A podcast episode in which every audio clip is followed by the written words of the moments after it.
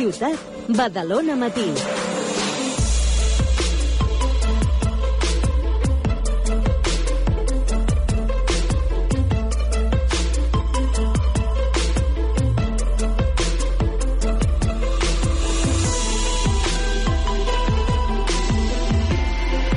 dos minuts passen de les 11 del matí, moment de parlar de misteris, com fem cada 15 dies amb el Cristóbal Martínez. Bon dia, Cristóbal.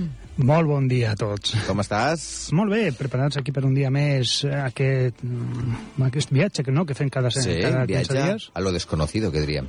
El proper 24 de novembre, divendres que ve, el Cristóbal estarà a Llefià, a, a on m'has dit que era?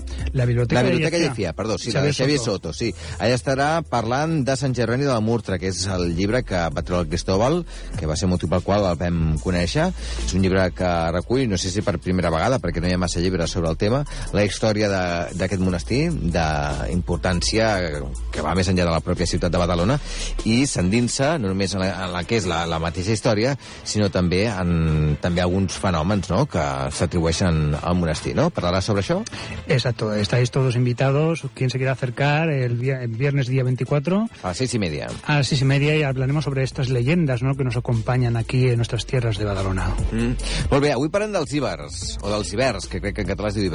Sí. Són aquests eh, poblats, aquests primers assentaments que van haver-hi abans de la romanització i que en el cas de Badalona ho coneixem molt perquè hi ha altura d'en buscar, no? Fíjate, yo creo que es que traemos este tema porque por dos motivos. Uno, si hay una civilización que tenemos aquí al lado más misteriosa que los íberos, yo creo que es difícil encontrarla. Porque sabemos muchos de los romanos, de los griegos. Y algo que es tan nuestro, que fueron nuestra- nuestros antepasados aquí de Badalona, Sí. y sabemos en realidad muy poco. Y vamos a comenzar, si te parece, con el nombre. Vamos pri- primeramente con el nombre, Iberia. Vamos a ver, muchos dicen que Iberia viene del, del río Ebro, Iber, y de aquí se tra- trasladó a este Iberia. Pero claro, es que si pensamos una cosa, estamos año aproximadamente 10.000 antes de Cristo. Los hielos mortales, es decir, los hielos donde la gente puede morir de frío, cubren en esta última gran, gran glaciación, cubren toda Europa. ¿Qué está libre de hielo? Sería la parte de la península ibérica. Tenemos otra, otra Iberia, en la parte de Georgia, en el Cáucaso. Qué casualidad, se llama también el reino íbero, ¿no? También en aquella zona. Iberia también, íberos, tan lejos allí en Georgia. O sea, que igual no viene de Iberia ni de Ebro. No, igual viene de libre de hielo. Otro dato más. Después de que los eh, esclavos negros fueron liberados en Estados Unidos, ¿dónde fueron a parar muchos de ellos? A África. Y fundaron un país que se llamaba Liberia. Fijaros, Que aún existe, claro. Exacto, fijaros cómo todo se, se traslada y que posiblemente esta zona estaba totalmente libre de hielos. Cronología. La cronología es importante también. Estamos hablando del siglo 7 antes de Cristo, aproximadamente hasta el 1 después de Cristo, donde los romanos ya prácticamente pues conquistaron toda toda Iberia. Y por supuesto, estos íberos que tenemos aquí muy cerca de, de Badalona, tenemos tres grandes poblados íberos a estudiar. El Puig Castellà, Sí? Aquí yo tuve la ocasión de estar eh, excavando, hice unas, unas excavaciones, ¿no? Y en esta zona se encontró unos, unos bebés dentro de las casas. Claro, qué macabro, ¿no? O sea, enterraban a sus niños de esta forma. Sabemos que los íberos lo que utilizaban en el enterramiento era la incineración. Mm. Que por cierto, quizás algún día encontremos la, la necrópolis del Puig Castellà, esta zona, porque no se ha encontrado todavía. Quizás alguien que, dando una vuelta por estas montañas maravillosas que tenemos, quizás algún día encuentre alguna pista que nos dé y que podamos encontrar esta necrópolis. Pues bien, en estas casas enterraban, eh, en algunas casas, estos bebés. Hay dos hipótesis que tenemos. Una, la más macabra, que directamente era un sacrificio para que le fuera bien a la casa, estos bebés. Y la otra es que se murió el bebé por causas naturales y de una forma de acompañarle en, ese más allá, pues tenerlo siempre en casa, siempre al lado de casa. Es muy curioso cuando yo estaba trabajando en el Puig Castellà, eh, cómo, miraba a Cambuscá, que es el otro poblado íbero que este sí que es de, pertenece a Badalona actualmente. Cambuscá, donde está la cantera. porque mi abuelo Cristóbal estuvo trabajando en esta cantera, fue el que se encargaba de la dinamita, de, de volar toda esta, toda esta zona de, de aquí, y era como, claro, en aquellos años eh, la, la gente que trabajaba, ya estamos hablando de los años 70, la gente que trabajaba las, esta cantera, por ejemplo, ¿qué iban a saber ellos de la importancia de lo que estaban haciendo? Pero de alguna forma yo me sentía como que devolvía ese, ese pedazo de historia, ¿no? De alguna forma con mi trabajo que estaba haciendo en este Puig Castellà. También es importante que aquí en el Puig Castellà se encontraron els caps enclavats, los famosos caps enclavats que ¿Eso qué tenemos. es? Son eh, las cabezas clavadas, es decir, se encontraron unas cabezas con unos unas carvelas con unos agujeros perfectos donde un hierro se le atravesaba la cabeza perfectamente. Esto se supone que es un rito que no está muy claro todavía qué clase de rito es. Si es un rito eh, de los enemigos que, que se tenían, se cortaban la cabeza y se ponían en los poblados, en las murallas, para decir, cuidado, mirad lo que hacemos con los enemigos.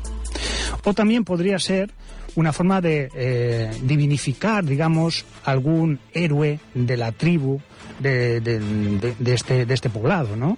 Y entonces de alguna forma lo mantenían siempre a la vista de todos y de, de esta forma. No lo sabemos actualmente exactamente de qué se trataba este, este acto, pero tenemos eh, de los mejores conservados de caps enclavats, de cabezas eh, clavadas, lo tenemos en el Pus Castellà, que me parece que actualmente está en el, mu- el Museo Torre Valdovina de Santa Coloma de Gramenet. Vamos a Cambuscá, porque Cambuscá también es otra zona eh, muy interesante porque es el núcleo primigenio de la formación de Badalona. No se puede entender Badalona sin Baitolo, que se llamaba el poblado íbero así de, de esta forma de... ¿Baitolo se llamaba el poblado ibérico Baitolo. de Badalona? Sí, correcto. No he oído nunca. Pues se llamaba de esta forma Baitolo porque lo hemos encontrado en unas monedas, en las monedas íberas, justamente en este poblado, que nos dan estas pistas. También es muy importante este poblado. Claro, eh, ¿qué les pasó a este poblado? Pues hicieron muy buenas migas con los romanos. Mm. Pues Castelá, eh, de este poblado, no lo sabemos exactamente, pero sí que parece que corrió algo la sangre. Y después de las malesas, tenemos constancia que en esta época, donde, cuando llegaron los romanos, hay un gran incendio, todo arrasado, como saliendo deprisa. Pero vamos a centrarnos de momento en Campusca. En Campusca encontramos también el que se llama el Vas de las Naus, que está en el Museo de Badalona. El- es un vaso donde se ve representada, unas pinturas, donde se ve representada la primera imagen del litoral catalán que conocemos de la arqueología catalana. Es decir, la primera vez que se representó el litoral con sus montañas, incluso sale, dicen que sale en Montseny y todo ese, ese trazado, lo, lo descubrimos aquí, en Badalona, en el pueblo de Cambuscá. Y lo tenemos en el maravilloso museo que tenemos de Badalona. Ahí lo podéis encontrar. Tampoco lo sabía yo eso. No, pues se trata del Vas de las Naus del siglo IV antes de Cristo. Mm. Está datado. Y es maravilloso, yo os recomiendo ir al museo y ver esta, esta pieza única, yo creo que en toda Cataluña. Vamos a seguir también, una cosa es importante porque, claro, ¿qué pasó en este, en este lugar de Cambusca? Sabemos que hay una cantera Mm. que se explotó en los años 70 y claro, muchísimo de lo que se, se presupone que, que había fue totalmente esquimado. Era una cosa, en un libro de Cuyars y Tolosa, uno de los historiadores de Badalona del siglo XX, yo encontré un dibujo de una piedra unos, unos 300 kilos y dibujada en forma de triángulo y dentro había una especie de una redonda y unas letras alfa- alfabéticas que se presupone que podrían ser de Oriente. Estaríamos hablando de un descubrimiento único, una piedra de más de 300 kilos. Vino un camión, incluso, vino un camión en los años 70, e intentaron llevar. ¿Sabéis dónde está esta pieza? Pues nosotros tampoco lo sabemos. Desapareció. Hemos estado intentando buscarla tanto en el Museo de Badalona, con ayuda de, de los responsables, el Museo Arqueológico de Barcelona, y esta pieza no aparece. ¿Y eso por qué? Pues la teoría buena es buena para nuestros intereses es que algún día que pueda salir es de que algún coleccionista, algún alemán, algún americano Ah, se lo llevase. se la llevase y le hiciera tanta gracia que bueno que se la llevase de, de esta forma. Pero La tendencia, digamos, eh, peor para nuestros intereses es que directamente se perdió Mm. y fuera utilizada esta roca para cualquier otra otra cuestión. Quizás está en cualquier sitio por aquí enterrada en Badalona. Y se lo voy a enseñar ahora mismo un momento a Carles de qué se trata. ¿Esto es lo que se ha perdido? Eso es lo que se ha perdido. Es una roca de 300 kilos, como verás, un círculo, una especie de una cruz y unas pequeñas letras, pero no son Sí. íberas, ni romanas, ni griegas. Estaríamos hablando de un alfabeto proto, proto-oriental, por, probablemente, Mm. pero claro, se perdió. Yo no sé si desde aquí nos, nos escucha alguien que sepa algo de, de esta historia, si sabe dónde puede estar esta pieza, que se ponga en contacto con nosotros, porque estamos encantados, llevamos muchos años detrás de esta pieza, por todos los lugares, porque nos parece que sería muy importante conocer su existencia. Pero ¿No se sabe del origen de, ese- de esas letras? No se sabe. ¿Lo que son anteriores a, anterior a los íberos? Probablemente sí. O probablemente lo que daría a destacar es que había un, una, un comercio muy activo Ujú. con los pueblos de Oriente. Sí. Con lo cual, eso abriría, abri- abriría nuevas expectativas de investigación. Mm. Con lo cual, también me gustaría detenerme un momento en, en esta zona, porque claro, después, pues ese incluso rappel, yo he hecho rappel en esta cantera, y incluso... ¿Ah, sí? Sí, con mi tío Manuel, que era de protección civil, pues íbamos allí, hacíamos rappel y... Pero bueno, nosotros cuidábamos las cosas porque nos gustaba, ¿no? Pero, en fin, que se han hecho tropelías en este lugar. Me gustaría acabar con el otro lugar poblado que tenemos muy cercano, Les Malesas. ¿Les? Les Malesas. ¿Dónde está eso? Eso está eh, subiendo por la Fondo del Amigo, Mm. en Canruti. Subimos hacia, hacia donde está la torre de vigilancia, Mm. pues seguimos más allá en dirección a Moncada y Reixac. O sea, está en, en Moncada, ¿eh? es Moncada Muy cerca de aquí. pero fue excavado primeramente por el Centro Excursionista de Badalona, Mm. que fue muy activo en los años 20, 30. Badalona fue muy activo. Este poblado es algo que se ha conservado muy bien debido a que está en un lugar, bueno, que hay que andar para llegar. No es un lugar como Can Buscá, que vas con el coche en un momento y puedes lograrlo. Y es un lugar, la verdad, que todavía está por estudiar, muchísimo de esta, de esta zona, donde me ocurrió una cosa muy curiosa. ¿Qué te pasó? Yo estaba pues agachado, eh, estudiando las, bueno, las piedras, no sabemos cómo, cómo somos los historiadores arqueólogos, y de repente el día era totalmente despejado. Yo estaba solo porque me gusta perderme por estos caminos que tenemos aquí. ¿Te arriesgas, eh, también? Sí, pero a veces va bien. Mm, marcharse solo a veces va No, no. bien para despejarse. Desde luego. Y, y bueno, pues en ese estaba estudiando las piedras, un cielo despejado, un sol increíble, y de repente yo agachado veo como una gigantesca sombra se cierne sobre mí. Digo, ¿y A ver cómo acaba la historia, ¿eh? Porque todo agachado y una sombra que se hace. No, no, no, no. Esta- Estaba esta- pensando mal, ya digo, a ver cómo, por dónde va esto. no, no, esto, esto va por otro, otro lugar. Claro, yo me levanto, no veo ni un jirón de nube, no veo absolutamente nada. En mi interior yo pienso, bueno, estos son eh, seguramente algún pájaro o algún avión que ha pasado por el sol y, y ha tapado.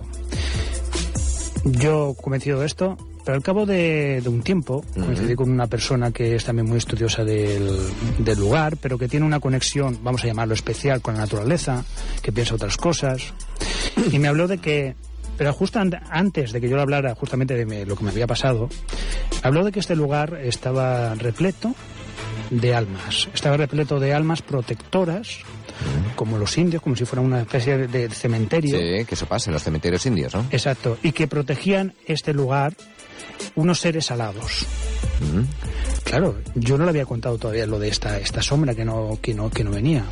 Entonces estamos hablando quizás de, de un lugar donde tiene una algo, algo especial. Yo solo digo que ir a estos lugares, a estos poblados, y que es conectar con tu parte espiritual también, ¿no? Un poco. totalmente, y con los antepasados. Exacto. Porque de, de alguna forma Son eh, lugares que tienen un componente mitológico. mitológico, de, por supuesto también de nuestros estos antepasados nuestros que, que estuvieron por, por esos, por esos lugares.